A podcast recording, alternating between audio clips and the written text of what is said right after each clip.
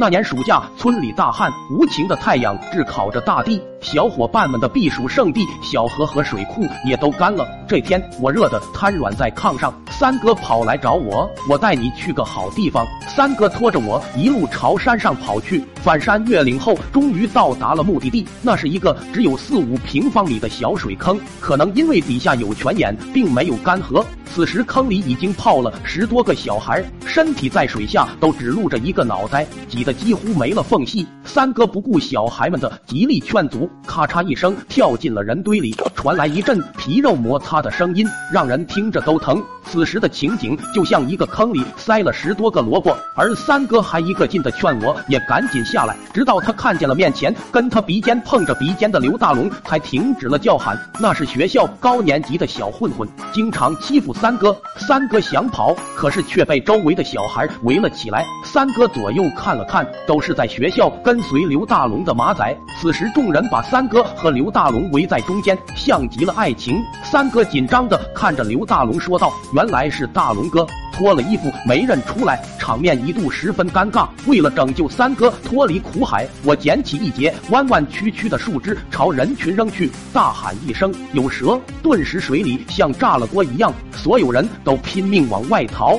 却因为实在太急，一时间都卡在那里动弹不得。只是没想到树枝正好落在了三哥头上，三哥吓得哇哇大叫，紧张过度放了一串臭屁，随后就有一连串气泡从水里冒了出来，呛得刘大龙表情痛苦，眼睛都睁不开。刘大龙用身体唯一能动的头不停的对着三哥，三哥本来就紧张，被这么一顿对，顿时括约肌没了把门的。只听三哥的肚子一阵翻腾的闷响，吓得众人顿时安静了下来，齐刷刷的盯着三哥，而三哥也不负众望。只见狭小的水面上慢慢升腾起了一些暗黄色的物质，迅速包围了每个人的脖子，其中还夹杂着一些黑色的西瓜籽。那天我不知道他们在响水里泡了多久，只知道当我带着三叔找到三哥时，三哥浑身是伤的挂在坑边的大树杈上，早已不省人事。三哥在家养了半个月伤，终于不甘心的又找到了我。我知道，如果不思复仇，那就不是三哥了。作为村里少儿界的赛博温，我掐指一算，计上心来。我对三哥说道：“那刘大龙身形肥胖，跑不快，如果你能对他实施远程攻击，想必他也追不上你。”三哥邪魅一笑，哈哈大笑，跑走了。第二天一早，我和三哥就整装待发，踏上了复仇之路。原来三哥打听到刘大龙这几天在山上帮他爹看管西瓜地，身边又没有马仔。正是复仇的大好时机。三哥还带了几个塑料袋，里面装着三哥从茅坑里掏来的发酵的翔，这就是三哥的远程武器。到了刘大龙家的西瓜地边上，只见刘大龙正悠闲的坐在棚子里啃着西瓜。三哥突然跳出来，对刘大龙大喝一声：“死肥猪！爷爷我来找你报仇了！”没等刘大龙反应过来，只见一个塑料袋飞了过来，准确的落在了他手里的西瓜上。随后就有黏糊糊的东西流了出来，弄了刘大龙满手都是。刘大龙气得扔了翔瓜，就朝三哥追了过来。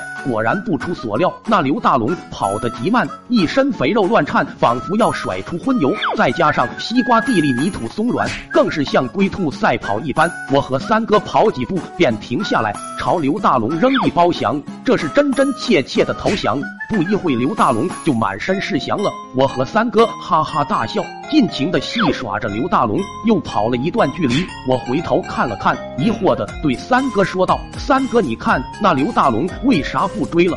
三哥也停下来，和我一起纳闷的看着转身跑向田边草丛的刘大龙。不一会，只见那刘大龙骑着小摩托从草丛里钻了出来。那是我人生中最漫长的一段路。那小摩托的时速跟我俩逃跑的速度出奇的保持着一致，在屁股后面几米远不紧不慢的追着我俩。那一刻，我甚至想，如果刘大龙能再快一些将我撞死，也算给我个痛快。偏偏这该死的求生欲却让我不停的跑下去。终。终于，我俩在黄昏中累倒在了村口的土路上。我甚至都看到了我家缓缓升起的炊烟。刘大龙吹着口哨，不紧不慢的靠边停好车，将半死不活的我俩痛扁一顿。开学后，我和三哥都没按时返校，在家养伤一个多月。